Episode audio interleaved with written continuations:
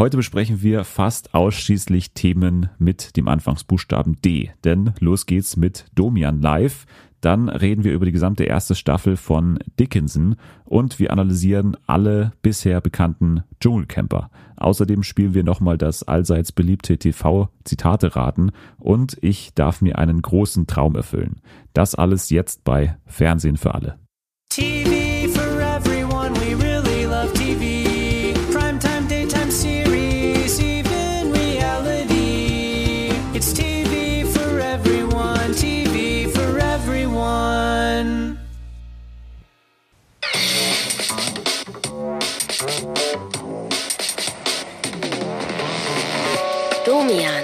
1 Live Talkradio 0800 220 50 50.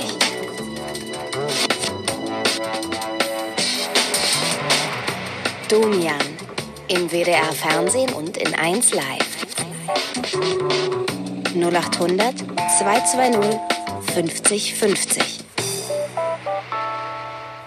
So, meine Lieben. Da sind wir wieder. Willkommen bei Domian, willkommen beim 1 Live Talk Radio.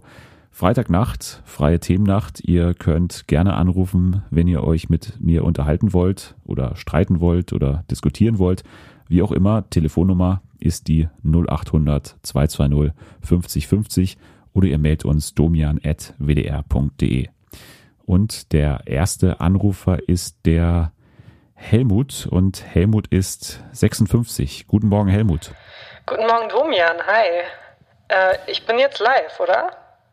Du bist jetzt live und würde dich aber gleich mal bitten, deinen Hörer ein bisschen weiter wegzuhalten vom Mund und vielleicht deinen Fernseher auszumachen. Das schallt immer so ein bisschen. Aber ich würde mich schon gerne hören, während ich jetzt mit dir rede, weil. Jetzt ist alles perfekt. Ja? Helmut, Gut. fang an. Gut. Gerne. Worum, äh, worum geht's bei uns? Darf ich erstmal eine Frage stellen? Natürlich. Wäre es möglich, mir ein Autogramm von dir zukommen zu lassen? Also ich bin ein sehr großer Fan schon seit Jahren und es gibt Das nichts, was ich mir sehnlicher wünsche als ein Autogramm von dir. Wir werden dich später zurückrufen und dann hinterlässt du uns einfach deine Adresse und dann schicken wir ein Autogramm dir zu. Worum geht's bei uns? Worüber sprechen wir? Also es geht um eine Angelegenheit, über die ich weder mit meiner Familie noch mit meinen Freunden sprechen kann. Ich habe auch eine Ehe bereits deswegen ja beenden müssen. Bist du jetzt solo? Ich bin jetzt solo, ja, genau. Ähm, es hat angefangen vor drei Jahren. Ich war auf dem Weg von München nach Erfurt mit dem ICE. Und dann hatte ich plötzlich ein ganz seltsames Gefühl in mir drin. Das Gefühl war das gleiche wie damals, als ich meine Frau zum ersten Mal gesehen habe. Aber ich habe diesen ICE gesehen und diese Gefühle für ihn gehabt. Wie für meine Frau damals. Und ich dachte erstmal, ich werde komplett irre. Und dann habe ich ein bisschen im Internet gelesen und gesehen, es gibt auch andere Menschen, die diese Gefühle für ICEs haben. Mhm. Aber ich kann darüber nicht mit, mit, mit den Menschen in meinem Umfeld sprechen. Deswegen, ja, deswegen möchte ich dich gerne fragen, was ich tun kann. Also du hast sexuelle Gefühle zu einem Zug. Das ist korrekt. Wann hat das begonnen? War das wirklich der Initiator damals, diese eine Fahrt? Oder gab es da irgendwas, was das ausgelöst haben könnte? Also wenn ich jetzt so darüber nachdenke, dann, dann muss ich ganz ehrlich zugeben, dass ich schon damals als Jugendlicher m, mit meiner Modelleisenbahn solche Gefühle hatte. Aber ich dachte, hm, das ist einfach nur die Freude darüber, dass ich gerade mit dieser Modelleisenbahn spiele. Mit etwas Abstand betrachtet könnte es durchaus sein, dass ich das schon seit meiner Jugend irgendwie in mir habe. Und das äh, kam dann alles hoch, als ich diesen ICE gesehen habe, der übrigens Brandenburg hieß. Also es war wirklich, ja, Liebe auf den ersten Blick. Wie äußert sich diese sexuelle Anziehung zu einem Zug? Also, wie kann man sich das vorstellen? Du stehst vor einem Zug, siehst dieses große, mächtige, längliche Teil und was passiert dann bei dir? Ja, also was halt so passiert, wenn man sich äh, von jemandem oder von einem Gegenstand angezogen fühlt. Ne? Es wird ganz warm im Körper und es kribbelt in bestimmten Körperregionen und ähm, man hat einfach das Bedürfnis, dem ICE so nah zu sein wie möglich. Hast du den ICE auch mal abgeleckt? Ja, das habe ich tatsächlich. Ähm, als ich dann angekommen bin und ausgestiegen bin, habe ich nochmal den ICE angeleckt, ja. Wie fühlst du dich dabei? Großartig. Also erfüllt, mir geht das Herz auf und ähm, ich würde das am liebsten ja tagelang, wochenlang, monatelang machen. Jetzt nehme ich mal an, wenn du an so einem Bahnsteig stehst und an einem ICE leckst, was machen da deine Mitmenschen? Wie gehen die mit der Situation um? Oder wie kann ich mir das vorstellen? Schleichst du da rum? Wie geht das? Also natürlich ähm, bekomme ich sehr viele schiefe Blicke, klar.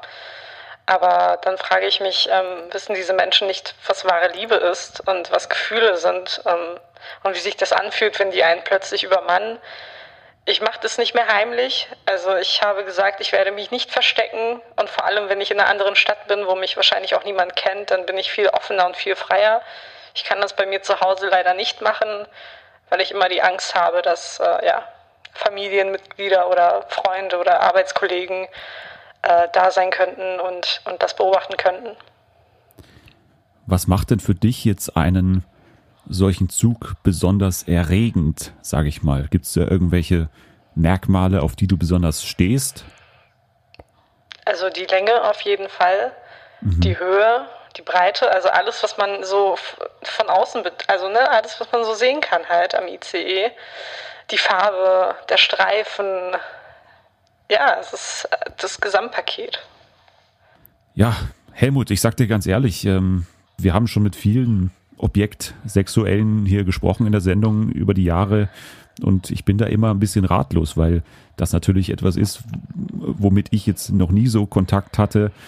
Ich kann dir nur sagen, meine Philosophie ist, solange da kein Mensch in irgendeiner Form zu Schaden kommt, bin ich da eigentlich der Meinung, kann man da wenig dagegen sagen.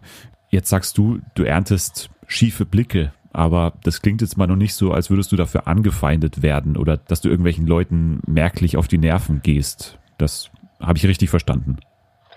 Ja, also klar, ab und zu ziehen Mütter ihre Kinder weg und sagen, Schatz, schau dir nicht diesen Perversling an oder komm, lass uns gehen, dieser ekelhafte Mann leckt gerade am ICE rum.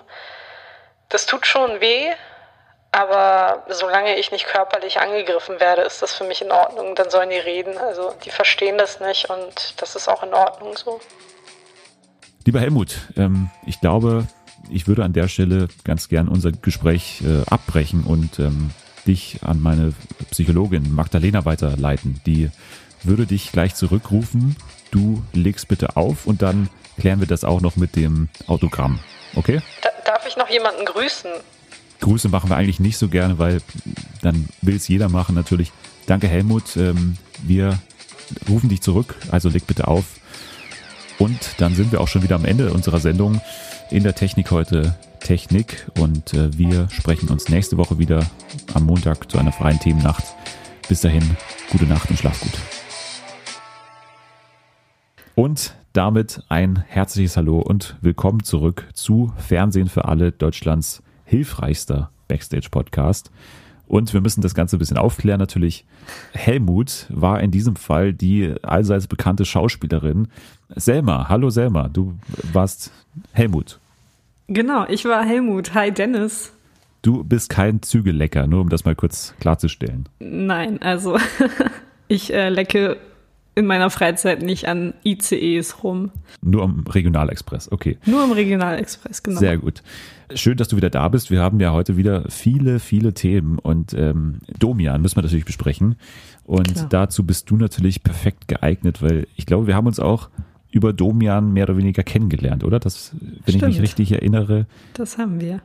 Wir sprechen aber auch noch über Dickinson und über Dschungelcamp, also ganz viele Themen. Und heute besonders relevant natürlich, wenn die Themen so vielfältig sind, ist die Kapitelmarkenfunktion bei Apple Podcast. Da kann man dann ganz wie man will durch die Themen durchspringen und an das Thema gelangen, wo man will. Oder man kann uns auch gleich eine 5-Sterne-Bewertung geben. Aber fangen wir doch mal an mit Domian und Domian, wir müssen kurz davor natürlich noch sagen, wir haben bisher eine Folge gesehen. Der Podcast erscheint am Freitag. Wir nehmen am Donnerstag auf. Wir spielen mit offenen Karten. Das heißt, Wir werden nicht die zweite Folge jetzt auch noch besprechen können, aber zur ersten. Wie hat denn dir die erste Folge von Domian Live in der vergangenen Woche gefallen? Ich war tatsächlich etwas enttäuscht, weil ich, ja, weil ich einfach diese alte Sendung noch im Gedächtnis hatte und ähm, ich auch irgendwie schon die Erwartung hatte, dass es vielleicht in die Richtung geht. Also es gab so ein paar Sachen, die mich gestört haben. Erstmal die Auswahl der Gäste. Klar, die war schon, also man hat schon darauf geachtet, dass da so ein paar, ja, traurige Geschichten dabei sind, aber auch so ein paar, die einem vielleicht zum Lachen bringen könnten. Äh, was mich gestört hat, war das Live-Publikum. Ich habe nicht ganz so den Sinn verstanden.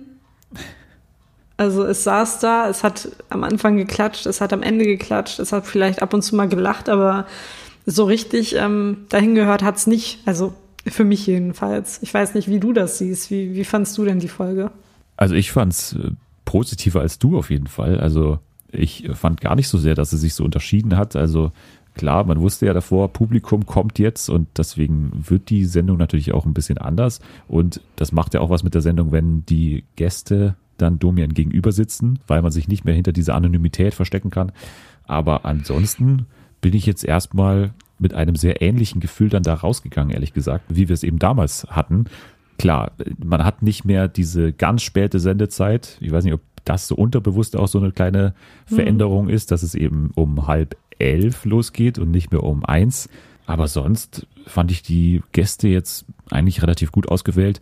Das Einzige ist das Publikum, aber das ist jetzt nicht so sehr in Entscheidung getreten, finde ich. Also das, da, da gab es so zwei, drei Situationen, wo die irgendwie so äh, klatschen wollten, aber dann nicht wirklich geklatscht haben. Aber ansonsten, ich meine, Domian hat jetzt bis auf diesen kleinen Stand-up, den er da am Anfang so macht, also da geht er so raus und dann sagt er Hallo und so und erklärt so ein bisschen das äh, Konzept. Außer das gibt es jetzt relativ wenig, wie jetzt das Publikum in irgendeiner Form eingebunden wird. Deswegen, ja, mir macht es jetzt nichts aus, dass es da sitzt, aber den Sinn verstehe ich jetzt auch nicht so ganz. Ich fand auch, und das ist fast meine größte Kritik eigentlich, dass Domian mit seinen Gästen nicht so ganz nah beieinander war, also auch räumlich gesehen, weil die saßen mhm. so ein bisschen zu weit weg, finde ich, für diese intime Atmosphäre eigentlich. Mir ist es auch ein bisschen zu viel Gewusel da so im Hintergrund mit dieser Stadt da, also mit, mit Köln. Ja. Da fahren Autos dann und äh, da gehen Leute rum und so.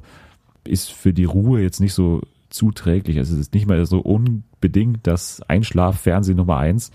Aber ansonsten, Domian ist immer noch top. Also Domian ist immer noch perfekt für diese Sendung und er hat immer noch genau dieselben dumme Nachfragen. Er ist immer noch genauso neugierig wie damals. Also da hat sich relativ wenig geändert. Ja, das auf jeden Fall. Aber wie du schon gesagt hast, diese ganzen Störfaktoren tragen natürlich nicht dazu bei, dass da diese intime Atmosphäre, ja, dass die da aufkommt. Ich finde, in der alten Sendung war es schon obwohl es übers Telefon ging, intimer. Und ich habe das Gefühl, da haben sich die Gesprächspartner auch mehr getraut, als ähm, jetzt da in diesem Studio, beziehungsweise ich weiß nicht genau, ist das ein Studio oder ist es einfach irgendein Raumsaal, der dann umfunktioniert wurde zu einem Studio? Das ist tatsächlich die WDR-Kantine, die da benutzt ah, okay. wird. Also das habe ich gelesen, dass es tatsächlich immer freitags dann eben umfunktioniert wird, dass dann okay. da, wo normalerweise die Tische stehen, Domian jetzt sitzt und mit mhm. seinen Gästen über das Auspeitschen redet und so weiter. Ja, ich fürchte einfach, dass die Hemmschwelle etwas höher ist, äh, wenn man irgendwie von Angesicht zu Angesicht miteinander spricht und wenn dann auch noch das Publikum da ist. Das ist so meine Befürchtung. Ja, man kann natürlich das nicht wirklich sagen, weil man kennt ja nur das, was im Endeffekt dann auch in der Sendung passiert ist. Und das hm. fand ich jetzt nicht so wahnsinnig unterschiedlich zu einer durchschnittlichen Domian-Folge, weil man hatte jemand mit einem weirden sexuellen Fetisch, man hatte einen Kranken, hat man auch normalerweise immer ja. dabei. Man hatte dann diese Geschichte mit der DDR-Frau, mhm. äh, die da im, äh, im, im, Benzintank dann irgendwie ausgereist ja, genau. ist. Man hatte ja alles im Prinzip dabei, wahrscheinlich sogar noch mehr als in einer durchschnittlichen Folge, wo dann eben fünf Leute angerufen haben, die äh, irgendwie krank sind oder die mhm. gerade mit ihrer Freundin Schluss gemacht haben. Also von daher ist es wahrscheinlich sogar spannender, aber man weiß natürlich nicht, wer sich jetzt eben nicht mehr traut anzurufen oder wer es nicht mehr in dieser ja. Sendung dabei ist.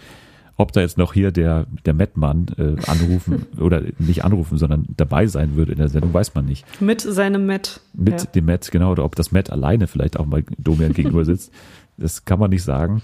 Aber ansonsten, muss man abwarten, wie es da die Gäste in den nächsten Wochen aussehen, weil ich freue mich da schon drauf. Und wenn ich auch so Twitter dann anschaue, was ja immer für uns der riesige Faktor war daran, war eigentlich das Gefühl schon wieder da. Also von daher freue ich mich auf die nächsten Ausgaben und bin da jetzt nicht so ganz pessimistisch, dass es ähnlich von der Begeisterung her wird bei mir. Also ich werde mir das immer anschauen und bin ehrlich ja, gesagt klar. ziemlich großer Fan gewesen jetzt von der ersten Ausgabe mit so ein paar Abstrichen natürlich, aber ansonsten mhm. ist es genauso, wie ich es mir vorgestellt habe. Ja klar, also ich fand es jetzt auch nicht ich fand's gut. Ich werde es natürlich auch immer wieder schauen. Ich fand ja auch die andere Sendung nicht jedes Mal super, hab trotzdem immer wieder eingeschaltet. So ist es nicht. Und ähm, es ist, wie du schon gesagt hast, auf Twitter auch ganz schön mal so. Es ist wie so eine, wie so eine, wie so ein Familientreffen ja. gefühlt. Ja, man hat teilweise Leute gesehen, die hat man wirklich zuletzt, ja. zuletzt in Domian äh, Folge gelesen. Ja, ja. Und das war schon schön.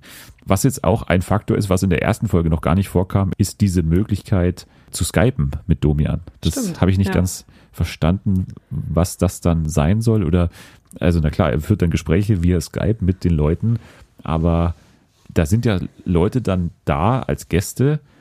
Und was passiert da mit denen? Werden die dann nicht drangenommen oder sitzen da immer welche hinter der Bühne? Also in der letzten Folge müssen ja dann bestimmt auch noch Leute hinter der Bühne gesessen haben, die dann eben nicht in der Sendung drin waren. Mhm. Oder ich weiß nicht, ich habe das Gefühl, die Redaktion wollte einfach nur eine Möglichkeit bieten, dass man sich irgendwie beteiligen kann von außerhalb. Die scheinen das nicht ganz so gut durchdacht zu haben. Ich weiß nicht, also vielleicht war auch wirklich einfach keiner da, der jetzt irgendwie sowas Spannendes hatte. Aber ich bin sehr gespannt, wie das dann aussehen wird, weil ich weiß nicht, wir haben, wenn wir über Skype telefonieren, haben wir auch mal technische Probleme. Wird es ja. dann da auch mal technische Probleme geben? Wie, das stelle ich mir bei so einer tragischen Geschichte dann ziemlich komisch vor, wenn dann irgendwie mal eine, eine halbe Minute lang das Bild hängt oder so. Äh, ich weiß nicht, wie das WLAN ist beim WDR, aber ich kenne es vom BR und da ist es nicht so wahnsinnig top gewesen. Ja. Ja. Weiß man nicht. Also das ist schon ganz spannend, aber ich brauche es jetzt auch nicht unbedingt. Also diese Skype-Möglichkeit, dass da irgendwelche Leute anrufen können und dann man die auch sehen muss. Also gerne anrufen, aber das kann man doch auch traditionell mit dem Telefon machen. Also warum braucht man da Skype? Klar. Aber grundsätzlich muss man ja den Leuten zustimmen, die da als Gäste da waren und sofort gesagt haben, schön dich wiederzusehen, Domian. Klar. Und da können wir, glaube ich, uns einreihen in, in diese Reihe. Schön, dass er wieder da ist und schön, dass er jetzt eine Sendung machen will, die er auch länger machen will. Also vier Wochen ist ja vom WDR so ein bisschen eingeplant gewesen. Mal schauen, wie es dann weitergeht. Also er will bestimmt länger. Mal schauen, ob der WDR dann auch länger will. Aber wir, mhm. wir haben nichts dagegen, dass es dann auch noch länger als vier Wochen weitergeht. Genau. Oh mein,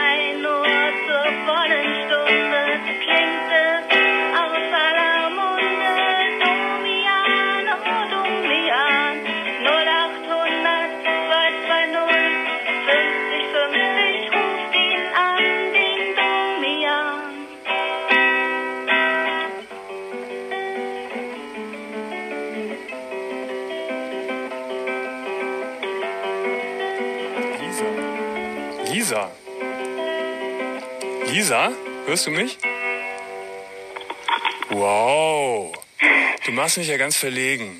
Dann lassen wir Domian auch gleich wieder hinter uns und gehen weiter zu einem komplett anderen Thema, nämlich zu einer der vier Serien, die bei Apple TV Plus vor zwei Wochen gestartet sind. Und das ist aus der heutigen Sicht irgendwie fast schon eine Ewigkeit her. Also ich, ich, weiß gar nicht mehr, wie das war, als Apple noch keinen eigenen Streamingdienst hatte.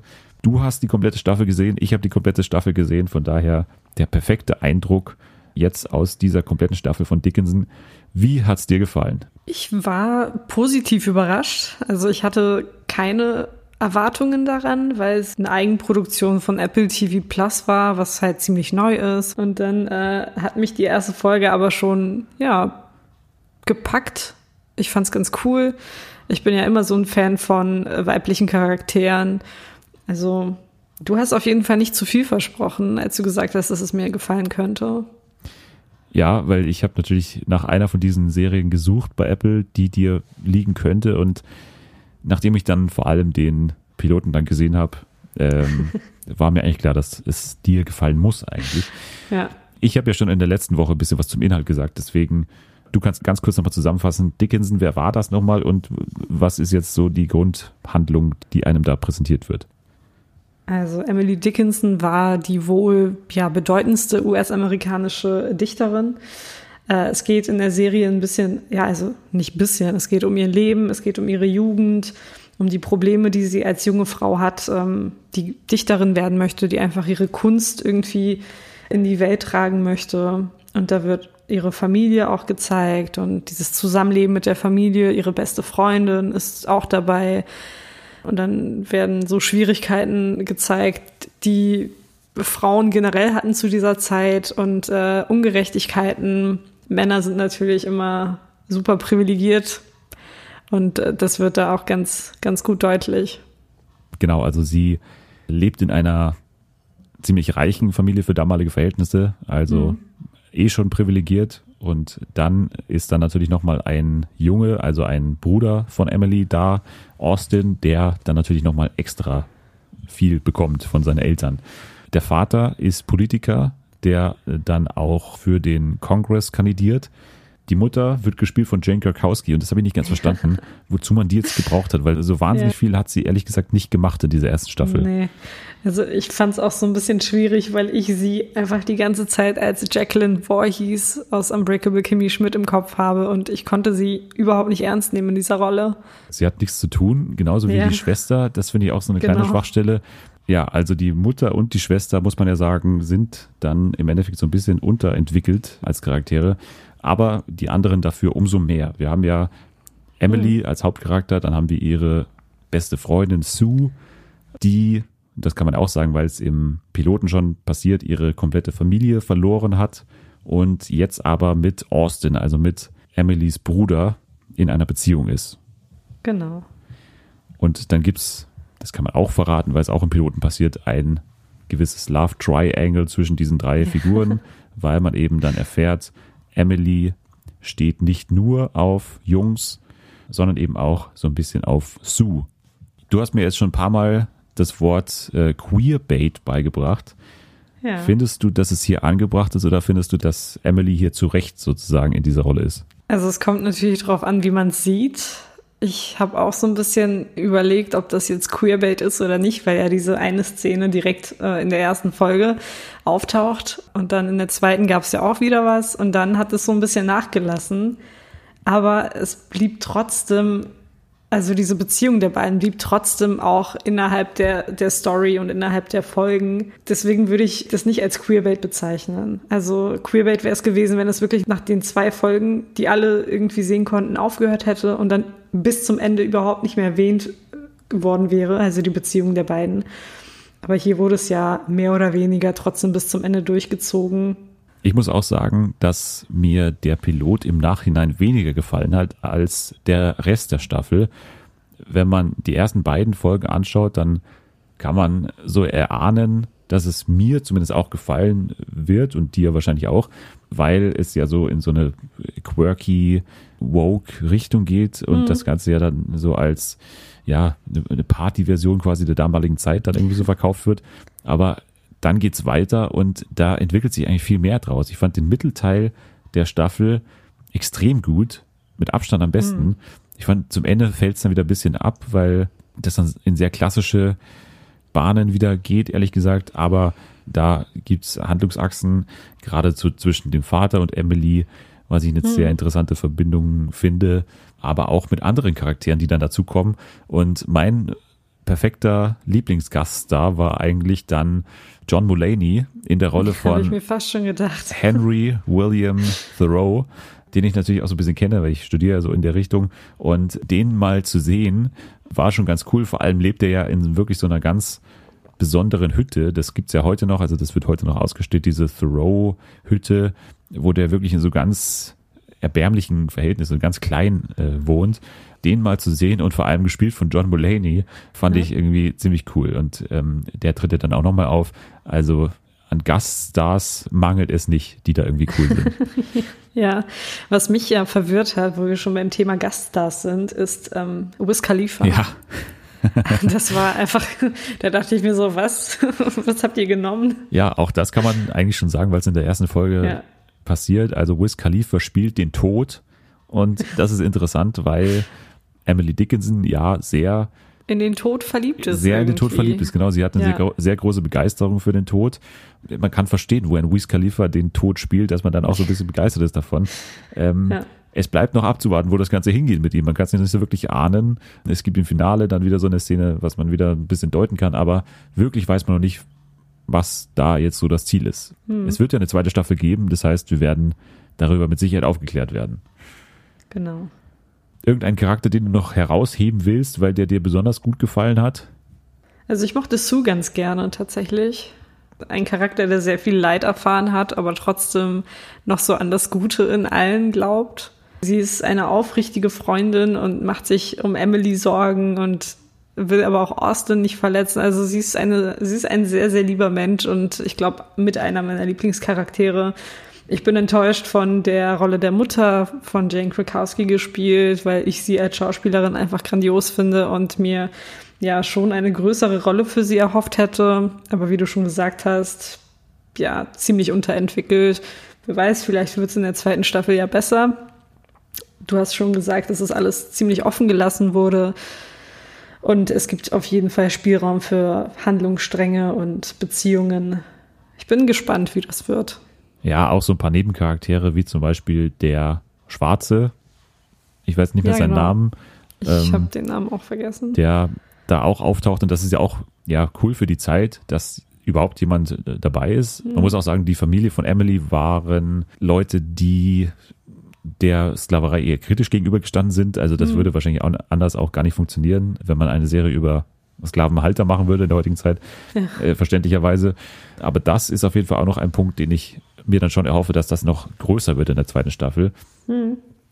Ja, ich glaube, aus Story-Sicht sind wir beide eigentlich ziemlich begeistert. Es gibt einen Auftritt von Jason Manzukas als große Biene. Den fand ich auch. Weil man muss ja auch sagen, in dieser Zeit waren die Menschen äh, und vor allem junge Menschen wie Emily dann auch den Drogen manchmal nicht abgeneigt und äh, vor allem dem Opium und dann gibt es da manchmal so ein paar Wahnvorstellungen, die dann passieren. Vielleicht resultiert auch dieser Tod mit seinen Geisterpferden auch ein bisschen daraus. Aber Jason Manzukas als äh, riesige Biene, mit der Emily dann auch mal tanzt, das war schon auch ziemlich cool. Ja. Ja, stilistisch, glaube ich, müssen wir auch nicht groß was sagen. Es gibt äh, tolle Musikstücke. Also ich war mir eigentlich schon ziemlich sicher, dass ich die Serie mögen würde, als ich dann in der ersten oder zweiten Folge gleich mal hier irgendwie Lizzo gesehen habe, wie sie da, äh, Ja. also wo dann Lizzo gespielt hat, während irgendwie Emily Dickinson da irgendwie tanzt Folge 2 war Genau. das, ja. mit ihren Freundinnen. Ich finde, es sieht auch gut aus. Natürlich hat es nicht diesen Anspruch, wirklich zu 100 Prozent ja, authentisch zu sein, immer. Also, Klar. die haben schon eine limitierte Anzahl an Schauplätzen und so weiter, das ist auch klar. Aber ich glaube, und das mag ich ja auch sehr gerne immer, wenn Serien sich nicht so ganz ernst nehmen. Und das ist hier auf jeden Fall so. Ich glaube, dann können wir es auch schon wieder gut sein lassen zu Dickinson, also unsere absolute Empfehlung. Und ähm, du hast ja auch im Rahmen von der einen Gratiswoche angeschaut bei Apple. Richtig, es gibt ja die Möglichkeit, äh, eine Gratiswoche zu nutzen. Und da muss man natürlich auch daran denken, dass man das Abo dann im Store auf dem Gerät beendet, bevor es irgendwie verlängert wird. Aber dann kann man auf jeden Fall Dickinson komplett gucken, kostenlos. Genau, denn Dickinson ist anders wie die anderen Apple-Produktionen schon komplett erschienen, weil sich natürlich auch sehr eignet, das relativ schnell dann zu schauen. Also kann man nutzen diese eine Woche. Ich habe es auch gemacht und äh, ich habe ja in der letzten Woche schon ein bisschen was zu den anderen Produktionen gesagt, außer For All Mankind lohnt sich da jetzt aus meiner Sicht nicht so wahnsinnig viel ausgehend von den Piloten. Das heißt, diese eine Woche könnte schon ganz gut ausreichen, um sich da mal so ein bisschen einzuschauen. Für Dickinson reicht es auf jeden Fall. Also, Dickinson von uns beiden eine große Empfehlung und ist auch so ein Kandidat, den ich so im Kopf habe für die Endjahresliste, Top 15, könnte es eventuell auch so ein bisschen dran kratzen. Also, mal gucken. Das war schon ziemlich gut alles. Aber Selma, zu einer ausgiebigen Ausgabe von Fernsehen für alle gehört natürlich auch ein Spiel. Und Yay. ja, du freust dich zu Recht. Wir spielen in dieser Woche mal nicht What's Wrong, sondern wir holen ein altes Spiel aus dem Keller und wischen so ein bisschen den Staub weg. Es ist schon zwei Wochen alt und deine gute Freundin Nathalie hat schon gespielt. Es heißt, Hilf mir, wo sind wir? Nee, Hilf, wo, Hilfe, wo sind wir? Ich sehe sie falsch ab. Hilfe, wo sind wir? Das lustige Ratespiel für Zitate, Zitate aus dem Bereich Fernsehen und du musst erraten, aus welcher Sendung sind diese Zitate. Cool. Darf ich nochmal anmerken, dass ich es einfach komplett ähm, blöd fand, dass, Das dass Nathalie Spiel? so schwere Zitate bekommen hat? Also wirklich, wer sollte das denn erraten, Dennis? Das war nicht so schwer. Das waren super schwere Zitate. Es gab eine Redaktionssitzung danach und wir haben nochmal das durchgegangen. Wir haben auch nochmal einen externen Experten äh, eingeladen. Der hat auch gesagt, ja, ist schon relativ herausfordernd, aber es war noch so im äh, Bereich ähm, bis zwölf Jahre. Also unter zwölf Also, hat man das noch spielen ja. können. Das heißt, Ich- äh, ich, ich bin mir keiner Schuld bewusst. Ich habe aber trotzdem in dieser Woche ein bisschen den Schwierigkeitsgrad reduziert. Also das muss ich auch schon zugeben. okay.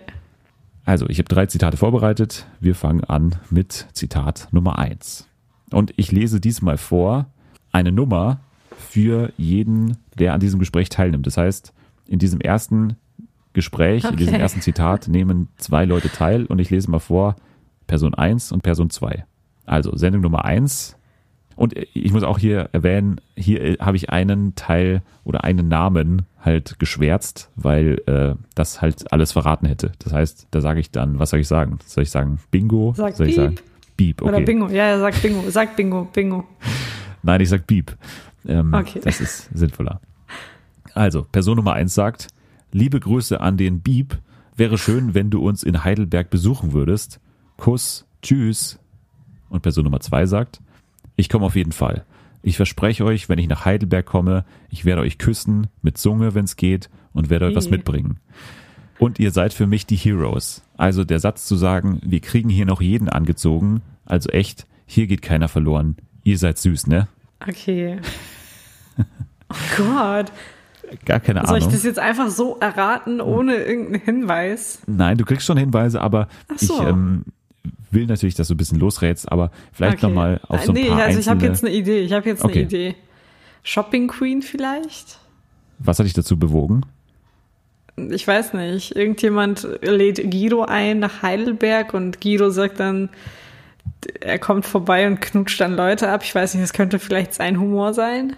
Könnte sein. Und es gibt ja auch den Hinweis, wir kriegen hier noch jeden angezogen, würde ja auch passen Ja, genau. zur Shopping Queen. Genau. Ich mach's kurz. Du Ja. hast gewonnen.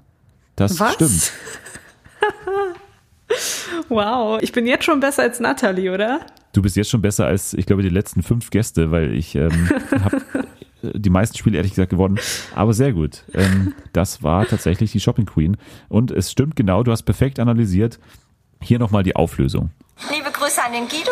Wäre schön, wenn du uns hier in Heidelberg besuchen würdest. Tschüss. Ich komme auf jeden Fall, ich verspreche euch, wenn ich nach Heidelberg komme, ich werde euch küssen mit Zunge, wenn es geht, und werde was mitbringen und ihr seid für mich die Heroes. Also der Satz zu sagen, wir kriegen hier noch jeden angezogen, also echt, hier geht keiner verloren. Ihr seid süß, ne? Ja, also du siehst, du hast perfekt analysiert. Es war jemand, ähm, der in einem Shop arbeitet, äh, eine Person, die Guido gegrüßt hat und er hat einen Gruß zurückgeschickt. Also perfekt analysiert, er knutscht alle ab. Großartig. Ja, perfekt. Ich glaube aber auch gut ausgewählt. Du bist der Shopping Queen Fan auch. Natalie auch, die hat es bestimmt auch rausgekriegt. Natalie wusste das auf jeden Fall. Ja. Ich, Wir denken an sie an ich der bin mir Stelle. sicher. Ja, immer. Dann kommen wir zur nächsten Herausforderung für dich. Ein nächstes Zitat. Und Okay. Das lese ich hier vor. Es sind drei Personen sogar beteiligt, wobei eine Person ist nur ganz minimal beteiligt. Also, Person Nummer eins sagt, ich habe mich im Leben nur ein paar Mal richtig gefreut. Aber als ich diese Gans aus dem Ofen geholt habe, das müsst ihr euch mal anschauen, ich war so außer mir, ich war so begeistert. Ich glaube, wenn Bayern, Dortmund oder alle drei gleichzeitig die Champions League gewonnen hätten, hätte ich mich nicht so sehr gefreut wie diese Gans. Der Hammer. Person 2 sagt, wie lange hast du sie gegart? Ganz kurz, fragen jetzt ganz viele. Person Nummer 1 sagt, die Gans muss am Vortag schon kochen und am nächsten Tag braten. Aber ich sage dir auch, und jetzt kommen wir zum wesentlichen Punkt, Schlusssatz von mir, Person Nummer 3 sagt, Insekten. Person Nummer 1 sagt, nix mit Insekten. Ich sage dir eins, und das ist mein Satz immer schon gewesen, von nix kommt nix. Und deswegen, Leute, investiert in euch selber, dann seid ihr auch glücklich und zufrieden. Person Nummer 2 sagt wieder, und in einen guten Herd und in die Stromrechnung. Ist auch nicht unwichtig in dem Zusammenhang. Person Nummer 1 sagt wieder, ach komm, hör auf. Oh Gott. Also ein längerer Gesprächsverlauf. Es geht ums Thema Kochen, das glaube ich kann man Ja. herausziehen. Aber ansonsten hast du irgendeine Ahnung? Mein erster Gedanke war das perfekte Dinner oder das perfekte Promi-Dinner, aber ich glaube, das wäre zu einfach. Ich lese dir noch mal einen Satz hier Ja, vor ja. von Person Nummer zwei. Wie lange hast du sie gegart? Ganz kurz, fragen jetzt ganz viele. Also, da stellt schon jemand eine Frage. Da stellt jemand eine Frage, aber das ganz viele könnte sich ja, könnte sich ja beim perfekten Dinner auf die anderen beziehen oder halt bei einer anderen Kochshow auf das Fernsehpublikum. So, es fragen sich jetzt Ja. bestimmt viele, wie lange das gegart wurde. Hm. Ja. Also, ich kann ja schon die Küchenschlacht ausschließen, Die kannst du weil ausschließen. ich ja. glaube, kein Kandidat hat so lange Zeit. Sehr gut, Ah. sehr gut geschlussfolgert schon bald die Zeit. Danke, ja. danke, danke. Aber das mit diesem, der eine sagt ja irgendwie so, man muss in sich selbst investieren. Vielleicht ist es ja so ein spiritueller Typ. Ich weiß nicht, also ich würde ich würd mit, dem, ich würd mit dem perfekten Dinner gehen. Du gehst mit dem perfekten Dinner und Ja. hier kommt die Auflösung. Ich habe mich im Leben nur ein paar Mal richtig gefreut. Aber als ich diese Gans aus dem Ofen geholt habe, das müsst ihr euch anschauen. Ich war so außer mir, ich war so begeistert. Ich glaube, wenn Bayern, Dortmund und alle drei gleichzeitig die Champions League gewonnen hätten, hätte ich mich nicht so gefreut. Die Gans, die kam, ach, wie bei dieser Gans. Okay. Der Hammer. Wie lange hast du sie gegart? Ganz kurz, fragen jetzt ganz viele. Die Gans muss am Vortag schon kochen und So. am nächsten Tag braten. Aber ich sage dir auch, und jetzt kommen wir zum wesentlichen Punkt, Schlusssatz von mir. Gefüllt mit Insekten. Nichts mit Insekten. Ich sage dir eins, und das ist mein Satz immer schon gewesen. Von nix kommt nix. Und deswegen, Leute, investiert in euch selber, dann seid ihr auch glücklich und Und in einen guten Herd und in die Stromrechnung noch dazu. Ist Ach, auch nicht unwichtig in dem Zusammenhang. komm. Okay, also ich kann schon mal eine Stimme zuordnen. Nämlich, Johann Lafer, und den anderen konntest du nicht zuordnen. Markus Lanz. Ja, das war Markus Lanz. Und das ist auch die Lösung. Markus Lanz. Lanz. Oh. Ja, es war schwer. Toll. Es war schwer natürlich, Ja. weil es eine Gesprächssendung Ja. ist und Lava Ja. dazu Gast ist. Ich habe mir fast schon gedacht, dass es nicht so easy sein wird, dass es dass die richtige Lösung das perfekte Dinner ist, weil das wäre, nee, dann wären nur Fox-Sendungen da. Das wäre zu offensichtlich oder zu easy. Das wäre so blöd, so blöd bist du nicht. Dankeschön, Dankeschön. äh, nee, das wäre auch aus Schleichwerbungsgründen nicht erlaubt gewesen, Ja. dass wir das an der Stelle gemacht hätten. Also nur Vox-Sendungen, das, das geht nicht. Stimmt. Da bekommen wir Beschwerden vom äh, Rundfunkrat.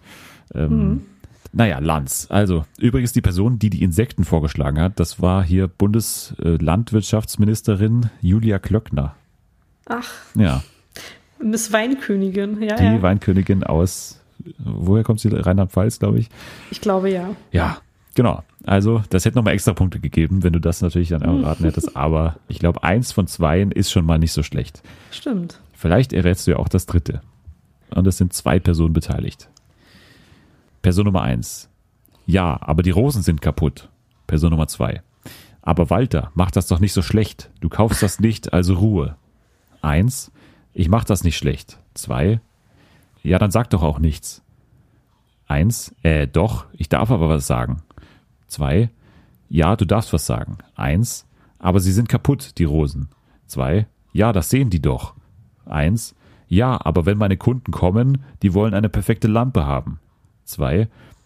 Ja, aber du hast doch auch keine Kunden dafür. Also sei doch einfach ruhig. Ich komme doch auch nicht in deinen Laden und sag, dass da nur Scheiße rumsteht. Version Nummer eins. Ich darf schon noch was sagen. Das hat auch nichts mit Schlechtmachen zu tun.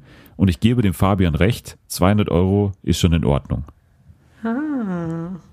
Ich glaube, das ist nicht, ist nicht so schwer. Ja. Bares für Rares? Absolut richtig. Absolut richtig. Und hier kommt die Auflösung. Ja, aber die Rosen sind kaputt. Aber Walter, dann mach das doch nicht schlecht. Du kaufst Nein, es ich nicht in nicht Ruhe. schlecht. Ich sag ja gar nichts. Ja, dann sag doch nichts. Äh, doch, ich darf aber was Ja, du sagen. darfst das Ja, sagen, siehst du, aber aber sie sind kaputt, die Ja, das Rosen. sehen die doch. Ja, aber wenn meine Kunden kommen, die wollen eine perfekte Lampe. Ja, weißt du, du hast doch keine Kunden dafür, dann sag doch einfach ruhig. Nein, ich darf Ja, schon noch was sagen. Das ist halt so. Das Und ist sehr interessant. Das hat auch Ich nichts komm mit doch auch nicht bei dir schlecht in den Laden zu tun. rein und Nein, das hat doch nur nichts Scheiße mit stehen. Schlechtmachen zu tun. Aber ich gebe dem Fabian recht, 200 Euro ist schon in Ordnung. Ha, zwei von drei. Zwei von drei, nicht schlecht. Aber ich glaube, du musst schon zugeben, es ist so ein bisschen leichter geworden, oder?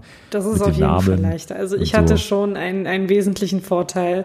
Bei Natalie war es halt das Supertalent. Das hat irgendwie, also wirklich, das war super verwirrend. Ich wäre nie drauf gekommen. Erst als du so ein paar Hinweise dann zum Ende hingegeben hast, dachte ich mir, okay, das könnte das Supertalent sein. Aber da waren einfach so viele Leute beteiligt und man hat nicht wirklich gesehen, wann jetzt der eine aufhört zu sprechen, wann fängt der andere an. Also es war schon, es war schon schwierig. Es war schwierig, aber ich hoffe, Nathalie ist nicht komplett verschreckt. Ähm, beim nächsten Mal machen wir das auch ungefähr so auf dem Niveau. Das heißt, dann wird es auch sie rausbekommen, obwohl das jetzt so klingt, als wäre sie jetzt die schlechteste Raterin aller Zeiten. Ja. Sie hat es ja auch gut gemacht. Also das muss man ja, ja Hat sie. Also mit, mit den Bedingungen, die sie hier von dir bekommen hat, hat sie wirklich das Beste Wir haben es verstanden. Wir haben es jetzt, wir haben es jetzt alle verstanden. Wir kommen aber zu unserer nächsten und einer der letzten Rubriken schon, und zwar zu ganz kurz, also zu der Rubrik, in der du mich wie immer verbessern darfst oder mhm. einschreiten darfst, wenn es dir zu lange wird. Ähm, ist bisher noch nicht vorgekommen, wie immer, aber nochmal hier die Empfehlung, du kannst es jederzeit machen. Okay. Hast du schon was gesagt? Nein, hast du nicht. Nein. Okay. Ganz kurz, Disney Plus. Disney Plus ist in den USA gestartet, am Dienstag, glaube ich. Es gab leichte technische Schwierigkeiten. Aber warum ich es hier kurz erwähnen möchte, in Deutschland kommt das Ganze am 31. März 2020, also wir müssen noch ein paar Monate warten und dann kommen wir auch hier in den Genuss. Für alle, die aber jetzt The Mandalorian schauen wollen, die können das tatsächlich schon tun und zwar auf Amazon, wie ich das verstanden habe, ist die erste Folge schon online. Äh, ich weiß nicht, was es da für eine Partnerschaft gibt zwischen Disney Plus und Amazon, aber die Deutschen müssen da anscheinend nicht komplett lange warten, sondern können das auch ab jetzt schon schauen, weil das ist ja, das ist ja so ein bisschen die meist erwartete Serie von Disney Plus und man hat schon gehört, das würden auch viele in Betracht ziehen, dann halt sich anderweitig illegal zu besorgen. Deswegen ist es, glaube ich, schon ganz gut, dass das jetzt auch legal möglich ist, in Deutschland das zu schauen. Mhm. Wenn man über Fernsehen und die vergangene Woche spricht, muss man auch über Last Week Tonight sprechen. Das könnte man ja eigentlich jede Woche erwähnen. Also Last Week Tonight mit John Oliver. Ich weiß nicht, verfolgst du das so? Nicht, nicht wirklich. In der Woche empfehle ich es dir, aber weil es geht um die sogenannten Slap Suits. Also das sind ja so Klagen von großen Unternehmen oder von reichen Menschen, die gerne Ruhe haben wollen und äh, Kritiker oder Kläger still haben wollen. Und da ging es um eine Klage, die John Oliver selbst hatte oder Last Week Tonight selbst hatte, weil die hatten vor Jahren mal über einen Ölkonzern berichtet und dann haben die die Sendung oder HBO eben verklagt und die haben eben so ein bisschen den Verlauf von diesem Prozess gezeigt und halt anhand dieses Beispiels dann halt gezeigt, dass es eben viel nicht so geht, dass viele eben nicht eine Firma wie HBO im Hintergrund haben, die ihnen dann immer diese Anwaltskosten bezahlen kann und so weiter. Hm. Das heißt, aus eigener Erfahrung dann eben auf so ein großes gesellschaftliches Problem hingewiesen. Und am Ende haben sie eine große Musical-Nummer draus gemacht. Ich wusste erstens nicht, dass John Oliver singen kann. Und zweitens war das ein unfassbarer Aufwand für diese Nummer am Ende. Also unbedingt mal anschauen. Große Empfehlung. Ich bin auch mir sicher, dass natürlich Last Week Tonight wieder den Emmy gewinnen wird im nächsten Jahr und dass diese Folge dann nominiert sein wird äh, als beispielhafte Episode, weil das war wirklich groß, sehr teuer gewesen und alles. Die haben am Broadway und ähm, am äh, Times Square sind die gestanden und mit hunderten Tänzern und so weiter. Also ganz, ganz groß und äh, auf jeden Fall mal ein Blick wert. Dann müssen wir auch noch erwähnen, dass gerade wir so in zwei, drei Wochen leben, wo es so eine Überschneidung gibt in Deutschland, weil wirklich drei hochqualitative Serien in Deutschland immer montags erscheinen. Das ist Mr. Robot bei Amazon, Succession bei ähm, HBO beziehungsweise hier in Deutschland Sky und Watchmen, das gleiche auch bei Sky. Alle kommen gerade immer montags raus. Auf jeden Fall da mal reinschauen, wer das noch nicht hat. Vor allem bei Watchmen kann ich es empfehlen, weil wir in der nächsten Woche darüber sprechen werden.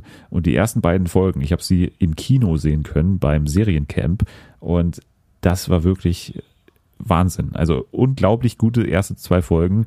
Damon Lindelof, der Macher von Lost und Leftovers. Ich war eigentlich mir schon sicher, dass es mir gefallen wird, aber das hat nochmal ein bisschen meine Erwartungen übertroffen. Also es könnte in so eine sehr ähnliche Leftovers-Richtung gehen. Ich bin begeistert davon. Also wir sprechen nächste Woche drüber. über die ersten drei Folgen. Also unbedingt aufholen, wer Sky hat und äh, Watchmen noch nicht gesehen hat. Rick and Morty muss ich ganz kurz sagen, weil ich darauf hingewiesen wurde, dass ich doch bitte darüber sprechen soll. Aber Rick and Morty muss ich sagen, erstens eignet sich nicht so gut, finde ich, über Animationsserien zu sprechen, weil man endet dann immer so ein bisschen darin, dass man die ganzen Gags nacherzählt und auf der anderen Seite habe ich es auch noch nicht gesehen, muss ich sagen. Also ich bin noch nicht dazu gekommen, was vor allem eben an diesen anderen drei Serien liegt und weil ich für nächste Woche auch noch was schauen muss. Also viel zu tun für mich. Rick and Morty habe ich noch nicht geschafft, aber werde ich auch noch nachholen. Vielleicht dann in der nächsten Woche ein paar Worte dazu. Aber so wahnsinnig groß und breit braucht man das jetzt nicht erwarten, weil, wie gesagt, das ist immer so ein bisschen komisch, über so Comedy-Serien generell zu sprechen, aber auch über Animationsserien. Und in dieser Woche dürfen wir natürlich auch nicht außer Acht lassen, dass Puls einen großen Weltrekordversuch gestartet hat. Hast du davon was mitbekommen, von diesem Moderationsexperiment 72 Stunden live. Ja, habe ich. Auf den sozialen Netzwerken habe ich das mitbekommen. Und äh, sehr gewagt, aber nicht unmöglich, würde ich sagen. Wir müssen sagen, wir zeichnen ja am Donnerstag auf. Aktuell senden die noch. Also die zeichnen immer noch auf. Die sind jetzt, glaube ich, mittlerweile um die 50 Stunden hm. live und werden dann am Freitag, so ist es geplant, 72 Stunden moderiert haben. Wir haben ja damals auch schon darüber berichtet und da waren wir uns nicht ganz sicher, wie das funktionieren soll.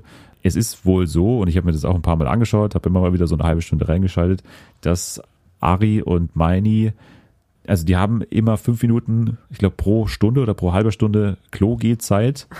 Und wenn die die eben nicht nutzen, dann bekommen die die gut geschrieben und können dann einzeln auch mal schlafen gehen. Also okay. die können sich sozusagen die Zeit sparen und können dann aber halt nicht zu zweit, sondern halt immer einzeln kurz mal schlafen gehen. Und ich glaube, mittlerweile haben das beide schon genutzt, haben sich beide ganz schön was angespart und äh, konnten dann eben auch mal kurz schlafen gehen. Wobei das halt eben auch nicht so toll ist, weil du wirst ja dann eigentlich noch mehr müde, wenn du halt Klar. halt dann schläfst und dann halt in der Tiefschlafphase dann wieder irgendwie aus dem Schlaf gerissen wirst und weiter moderieren musst. Deswegen haben die auch so ein bisschen gehadert, aber haben es dann irgendwann gemacht. Aber unbedingt mal reinschauen, weil es ist auch gar nicht so schlecht. Also die hatten wirklich auch prominente Gäste da. Hast du auch mal reingeschaltet? Ich hatte leider null Zeit, aber ich werde auf jeden Fall nach der Aufzeichnung reinschalten. Ja, die kompletten 72 Stunden dann auf, als äh, Aufzeichnung. äh, nee, aber die hatten dann auch wirklich prominente Gäste. Ich habe zugeschaut, da war mal hier unser Lieblingskoch Ali Güngermüsch dabei. Dann gab's äh, Harald Lesch, der war da ein paar Funkgesichter, Janine Michaelsen war schon da, also wirklich viele Prominente, die hatten, glaube ich, dann im Endeffekt dann über 100 Gäste da in diesen 72 Stunden. Also das ist natürlich aber auch wichtig, glaube ich, für die beiden, dass es dann nie so wirklich langweilig wird. Klar. Ähm, aber ich wollte es nur kurz erwähnen, weil das ist ja schon eine Sache, die irgendwie ziemlich krass ist. Ich, ich könnte das, glaube ich, nicht. Ich auch nicht. Ich brauche meinen Schlaf und ich brauche auch mein Klo. aber können, ja, die dürfen ja aufs Klo gehen. Das ist ja, ja, ist ja nicht so. Also, also, du brauchst deins. Du brauchst deins mit ich der. Ich brauche mein Klo, genau. Ja, mit der, ja, mit der also, äh, Dusche, mit der. Richtig, richtig. Also okay. ich, nee, es, es, ich weiß nicht, ich würde es, glaube ich, nicht überleben. Ja, die, die ziehen sich auch mal wieder um und so, so ist es ja nicht. Also die haben da schon ein bisschen Komfort, aber es ist schon, es ist schon hart. Es ich, ich, hart. ich habe mir das überlegt, mal nachzuschauen, wie lange denn der Weltrekord ist für den längsten Podcast, weil das könnten wir ja mal machen. ja. 72 äh, Stunden Fernsehen für alle machen wir. Aber wer mal nachschauen will, wo da der Rekord ist, gerne mal mir Bescheid geben, weil das würde mich interessieren. Naja, so viel zu das, wie ist die Rubrik? Ganz kurz. so viel zu das schaffst du nie, würde ich sagen. Kommen wir aber noch zu ein paar News und in dieser Woche natürlich wieder mit News, die wirklich den Begriff News auch verdienen, denn extrem relevante News sind passiert. Denn die Bild hat mal wieder Namen erfahren von RTL. Sie haben mal wieder ein paar Dschungelcamper im Gepäck. Und wir hatten ja schon mal über den Dschungel berichtet und die Gerüchte, die daraus äh, entstanden sind. Also Laura Müller wurde diskutiert, Paul Janke, Ernesto Monte und so, die waren damals so zur Diskussion.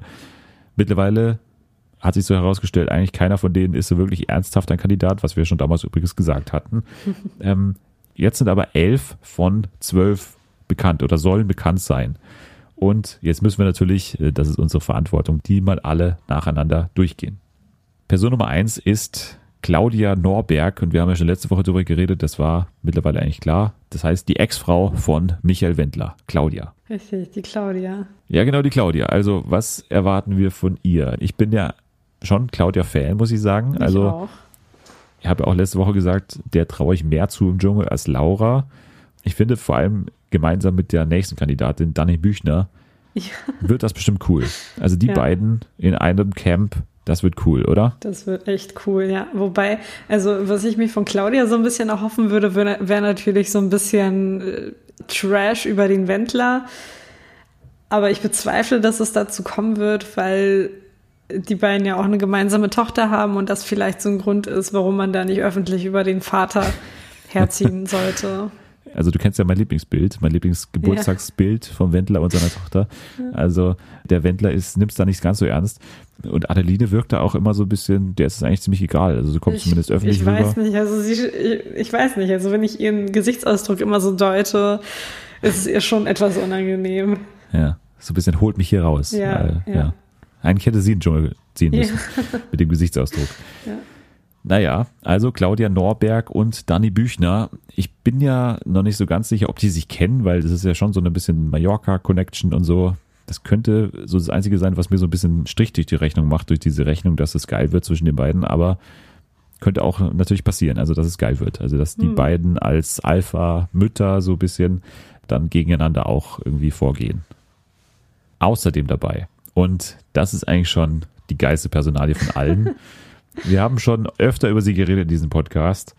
Und sie hat es auch eigentlich ausgeschlossen, ins Dschungelcamp zu gehen. Ich kann mich noch ganz genau erinnern. Ich glaube, damals eben nach dem Gewinn beim Sommerhaus.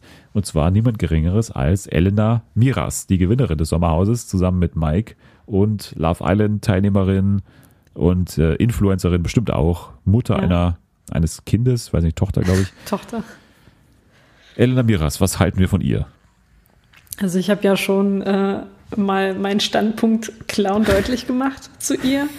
Eine unmögliche Person, sehr anstrengend, sehr respektlos, äh, sehr Also laut. perfekt, mit anderen perfekt Worten. für das Dschungelcamp. Genau.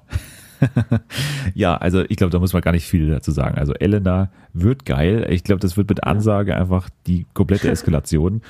Also Dani Büchner gegen Elena Miras, Oh ich weiß ja. nicht, wer da die größere Oh ja. Macke hat. Also und dann noch Claudia dazu. Also Ui. das sind ja perfekte Psychopathen Ja. äh, für 14 Tage Dschungelcamp oder 16 Tage. Das kann nur geil werden. Ich kann mir nicht vorstellen, dass Elena auf einmal ein neues Temperament hat oder auf einmal irgendwie komplett beruhigt ist oder irgendwie zu dem Buddhismus sich zugewandt hat oder so. Das glaube ich alles nicht. Elena wird noch genauso gestört sein wie damals. Mike wird bestimmt dann ins Versace ziehen. Also da können wir Ja. uns auch dann ähm, Kommentare von draußen, äh, können wir uns darauf gefasst machen, weil die werden ja dann immer in der Stunde danach dann auch immer behandelt werden und bei der Bild und so, da gibt's ja dann tausend andere Möglichkeiten, wie die sich dann auch noch im Versace da streiten können. Und da wird dann auch Mike bestimmt noch mal ins Geschehen eingreifen. Ja. Von daher, das wird auch geil. Elena Miras im Dschungel. Der nächste Kandidat, bei dem hat man sich das auch schon eigentlich vorstellen können, dass das irgendwann mal soweit sein wird, nämlich DSDS-Gewinner und mittlerweile auch Schlagerstar, glaube ich, Prince Damien. Genau. Ja. Ja, ich meine, wer einen Tag nach seinem Gewinn bei DSDS im Fernsehgarten auftreten muss, da weiß man halt, dass das Dschungelcamp nicht weit weg ist. War das so damals? Ich glaube, ein, ja. Ein Tag danach, okay. Ja, Ja, kann hinkommen. Sonntags und äh, genau. Samstag, Samstag war DSDS und Sonntag dann der Fernsehgarten. Ja, ich habe den in den letzten Jahren ehrlich gesagt eben nur wahrgenommen, so in ein paar Schlagersendungen. Also wenn dann mal wieder so weit war und wir alle bei Twitter irgendwie dann über Schlager auf einmal getwittert haben, dann war irgendwie auch Prince Damien so dabei und hat dann irgendwie mal mit Nicole dann irgendwie so ein Duett gesungen und so. Das weiß ich noch, aber ansonsten weiß ich jetzt nicht so wahnsinnig genau, was er in den letzten Jahren so privat auch gemacht hat. Ich weiß gar nicht, ob der eine Freundin hat oder ob der einen Freund hat, keine Ahnung, weiß ich nicht. Ähm, Prince Damien auf jeden Fall jemand, den ich so ein bisschen in die Richtung, hier, wie heißt der Typ mit den gefärbten Haaren? Äh, Daniele? Daniele, Daniele Negroni, so ein bisschen da Genau. in die Richtung einordne, ehrlich gesagt. Ja. Hat eine, glaube ich, auch bestimmte Fanbase, also der kann es auch ein bisschen weiter schaffen, glaube ich, Hm. wenn er sich natürlich nicht komplett anstellt, aber wie gesagt, Daniele-Richtung, also so Richtung Finale, kann ich mir schon gut vorstellen bei dem. Ist ja auch noch jung und sportlich. Stimmt. Ein Kandidat, auf den ich mich sehr freue, weil der gerade bei Bachelor in Paradise eine ziemliche Neuentdeckung ist, so im Trash-Fernsehen für mich. Ich habe den damals bei der Bachelorette noch nicht so wirklich wahrgenommen. Marco Cerullo oder Cerullo oder wie auch immer. Den hast du noch nicht wahrgenommen wahrscheinlich, weil du Bachelorette Genau. nicht verfolgst. Genau, den kenne ich nicht. Genau. Ähm, das ist eine interessante Personale, weil der natürlich in der aktuellen Folge von Bachelor in Paradise eigentlich gesagt hat, dass er gerne aus Bachelor in Paradise ausziehen würde, weil es ihm hier alles zu assi ist. Er weiß nicht, was er hier macht. Er macht sich sein ganzes komplettes Leben kaputt. Und jetzt, das eben in der Woche zu sagen, in dem dann äh, rauskommt, dass er ins Dschungelcamp ziehen wird, wahrscheinlich, ist schon ziemlich geil. Also Ja.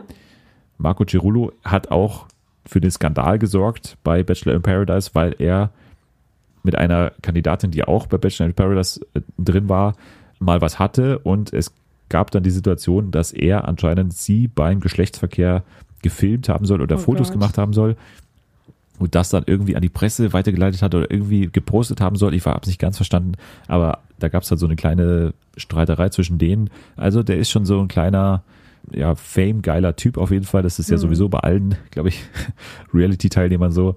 Ähm, aber mit dem rechne ich nochmal ganz besonders, weil der halt auch die nötige Dummheit mitbringt für das Format. Also der ist nochmal extra dumm, kann man sagen. Ich meine, das, was ich gehört habe, reicht mir schon und ich hoffe sehr, dass er irgendwie ins Krokodilbecken geworfen wird im Dschungel. Kann passieren, kann passieren, Ja. soll man nicht ausschließen. Die nächste Kandidatin, mit der habe ich so namenstechnisch Schwierigkeiten, beziehungsweise die habe ich noch nie so vom Namen her gelesen. Ich habe ein paar Folgen Temptation Island gesehen, von daher muss ich sie mal gesehen haben. Anastasia Avilova. Ja. Ja.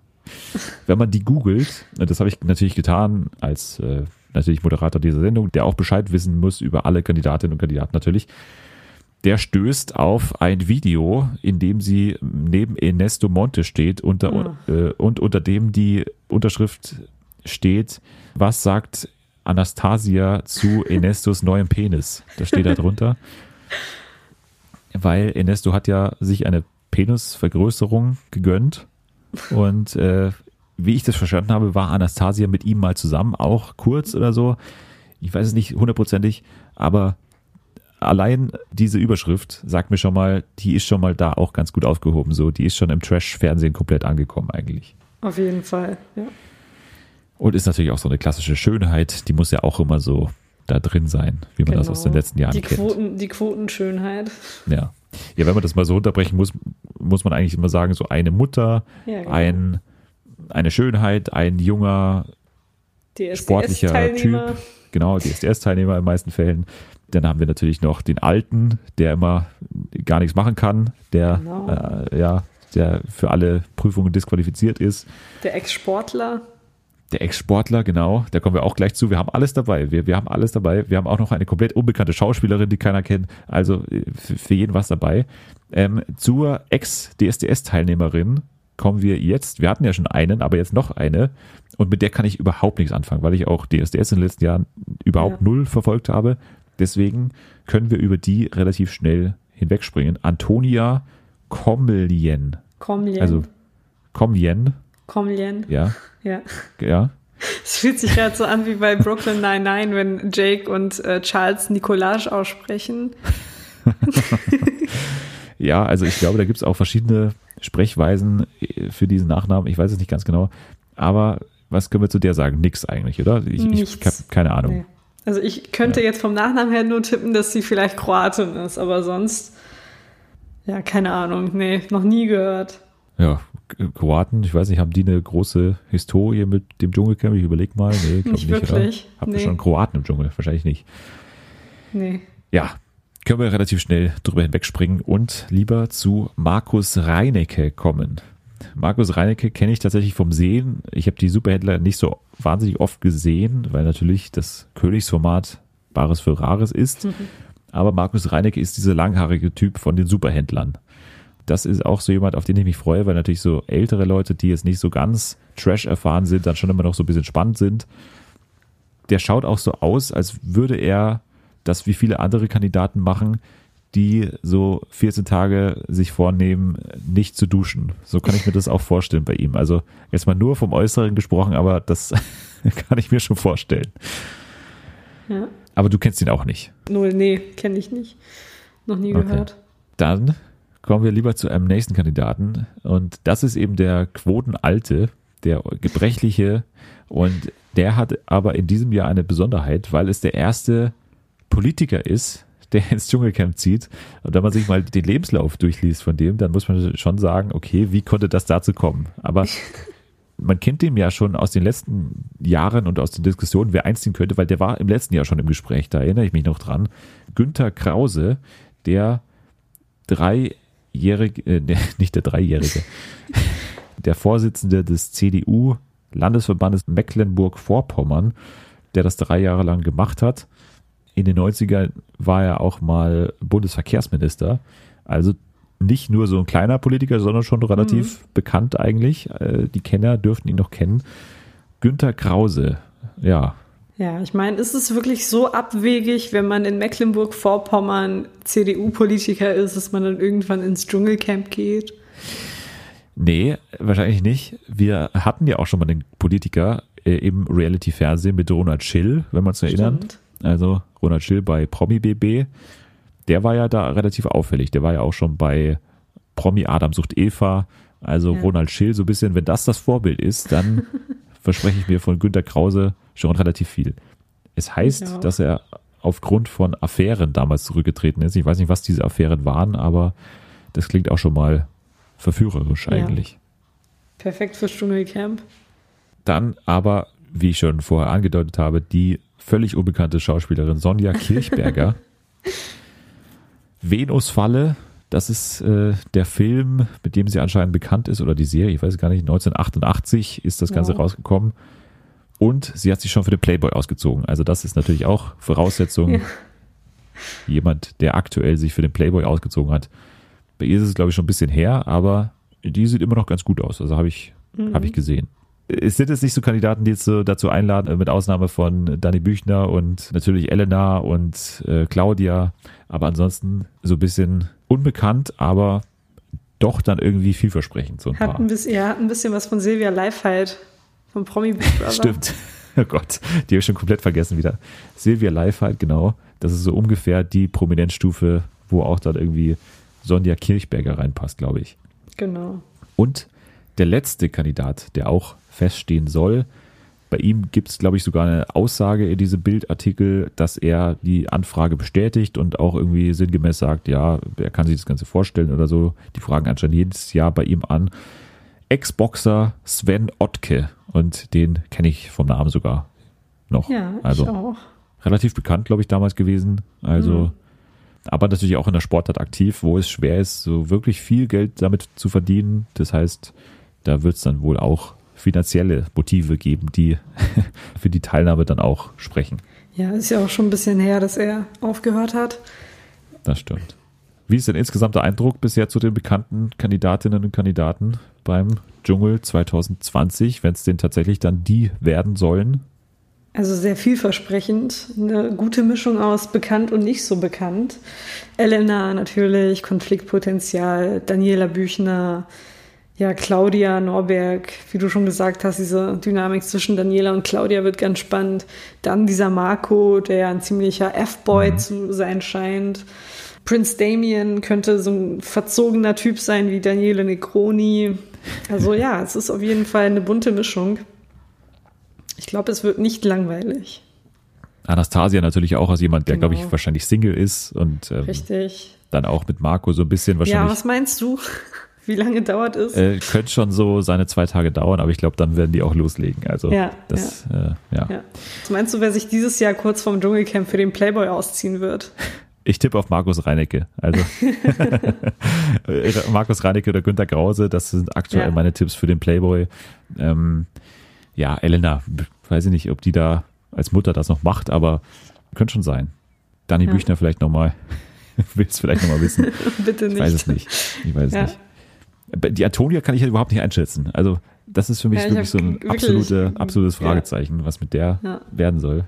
Ich habe das auch gar nicht, normalerweise erfährt man das ja so ein bisschen, wenn man auf Twitter unterwegs ist, dass es dann so Tweets gibt über die oder so Memes entstehen aus irgendwelchen auffälligen Kandidaten bei DSDS, aber hier habe ich überhaupt nichts mitbekommen. Also, dass da irgendjemand dabei war, der so mega aufgefallen ist, habe ich nicht mitbekommen. So viel zu den Dschungelcamperinnen und Campern. Wenn es da noch mehr gibt in den nächsten Wochen, also wenn es dann die sein sollen, dann würde ja nur noch einer fehlen.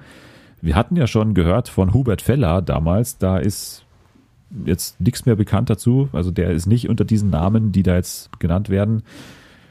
Das wäre schon nochmal einer, den ich nochmal gern sehen würde da drin, aber man kann nicht alles haben. Einer fehlt dann auf jeden Fall noch. Also irgendjemand Ja. wird dann bestimmt noch einziehen. Hast du einen Wunsch? Laura Müller. Ja, Laura Müller. Laura Müller. Also ich fände das super mit Claudia. Ja. Aber ja, es, wie gesagt, ich- es soll ja der Plan gewesen sein von Ja. RTL, aber es wird wahrscheinlich nichts. Also das kann ich mir nicht Ja. vorstellen, dass es jetzt doch noch so wird. Wenn doch, dann wird Twitter komplett implodieren, weil das, äh, Ja, mal gucken. das wäre natürlich schon dann nochmal die Überraschung, weil erst das Dementi und dann sozusagen nochmal die Überraschung, dass die jetzt dabei ist. Aber glaube ich Ja. nicht, glaube ich nicht. Nee, nee, also wir lassen uns anderweitig überraschen. Ich bin Genau. mir sicher, dass wer auch immer da noch reinkommt, ähm, dass das gut wird. Ich vertraue RTL. Davon gehe ich aus.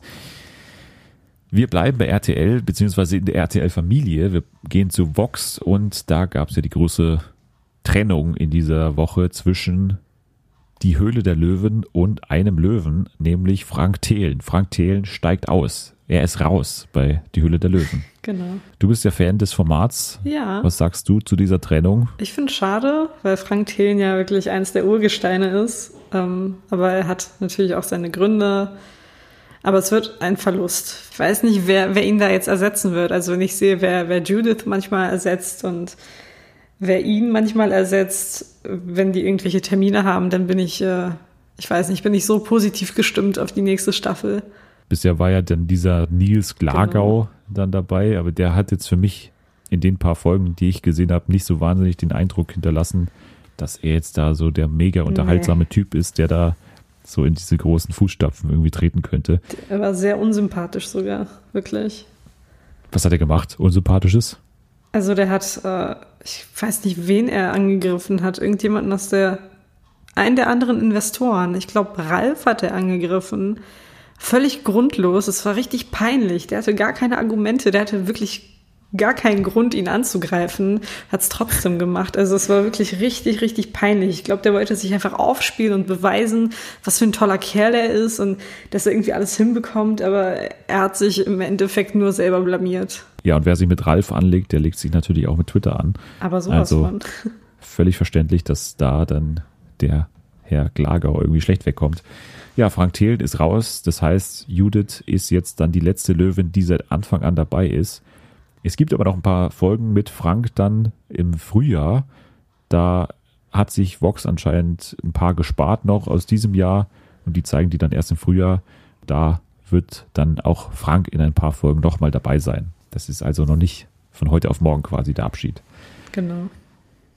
So, dann kommen wir zu einer weiteren Person, die das Glück sucht. Und wir hatten ja in den letzten Wochen schon mal darüber berichtet, über Fari sucht das Glück. Das ist mittlerweile abgesetzt worden. Das war ja im Vorfeld von Late Night Berlin zu sehen und hat dann auch die Quoten von Late Night Berlin so ein bisschen runtergezogen. Big Bang Theory ist einfach weiterhin der Zuschauermagnet da am Montagabend. Jetzt gibt es aber eine weitere Person, die das Glück sucht und die hat es in den letzten Jahren schon gesucht. Immer zu Weihnachten kam im ZDF in den letzten Jahren Horst Lichter, der mit dem Motorrad durch irgendwelche Länder fährt mit Promis und da mit denen dann das Glück sucht. Und dieses Jahr, am 25. Dezember, im Vorfeld der Helene Fischer Show am ersten Weihnachtsfeiertag, wird Horst Lichter nochmal das Glück suchen und zwar in diesem Jahr mit niemand Geringerem als Henning Baum. Wow. Ja, die fahren dann aus der slowenischen Höhle von Skjojcan, Slojkan, fahren die dann und fahren bis nach Kroatien, nach Dubrovnik. Ja, Cool. Das also man wird auf jeden Fall schöne Landschaften sehen. Da, das kann ich schon mal versprechen. Und man wird ein paar Menschen treffen. Sie begegnen Trüffelbauern in Istrien, einem Musiker auf der Insel Park und einer Friseurin in Zadar. Ja. Wer das schauen will, der kann sich dann schön vor der Helene Fischer Show nochmal Horst Lichter auf dem Motorrad anschauen, wie er durch Kroatien fährt. Dann gab es einen weiteren großen Deal in dieser Woche und zwar zwischen Netflix und Nickelodeon. Die haben einen Deal bekannt gegeben, der neue Filme und Serien basierend auf neuen und bereits existierenden Charakteren verspricht. Also Nickelodeon hat gewisse Charaktere und über die soll jetzt dann nochmal was entstehen bei Netflix, was auch immer. SpongeBob gehört natürlich auch zu Mhm. Nickelodeon, wie wir alle wissen. Das Aushängeformat dieses Deals soll ein Spin-off sein von SpongeBob. In dem Zentrum soll Thaddeus stehen. Uhuhu. Ja. Sehr gut. Bist du dabei dann wahrscheinlich, wenn es dann soweit ist mit Ja, der. Thaddeus-Show? Ja. Es gab ja vor einiger Zeit mal eine Ankündigung, dass auch mehrere Spin-offs gerade in Arbeit sind von Nickelodeon, von SpongeBob. Unter anderem, was auch gerade, glaube ich, produziert wird. Ich weiß nicht, ob es Teil dieses Deals ist, aber für Nickelodeon wird produziert ein Kinder-Special von SpongeBob. Also Patrick und SpongeBob als Kinder. Oh. Das soll so ein bisschen die Handlung sein. Das ist alles ganz vielversprechend. Ich Ja. glaube, wenn so die Verantwortlichen dafür verantwortlich sind, die auch für SpongeBob verantwortlich waren, dann glaube ich, steht das schon unter einem ganz guten Stern da, diese Partnerschaft und dieses neue Spin-off mit Thaddeus. Ich denke auch. Thaddeus auch deine Lieblingsfigur bei SpongeBob? Ja, irgendwie schon. Also je Ja. älter ich werde, desto mehr verstehe ich Thaddeus. desto mehr Ja. mag ich ihn auch. Ja, ist bei mir ähnlich, beziehungsweise ich war schon mit sechs so. Also bei mir war es tatsächlich damals schon so, dass mir immer Thaddeus am nächsten stand irgendwie. Wir müssen noch erwähnen, dass am 5. Januar natürlich die nächste Preisverleihung ansteht in den USA, nämlich die Golden Globes. Das ist ja immer so der Auftakt und ähm, wird auch immer so ein bisschen als Vorahnung dann gesehen, äh, die man haben kann in Bezug auf die Oscars. Also der Film, der bei den Golden Globes gewinnt, hat auch immer ganz gute Chancen auf den Oscar. Aber da gibt es eben auch Serienpreise. Und in diesem Jahr wird diese Verleihung zum fünften Mal moderiert von Ricky Gervais.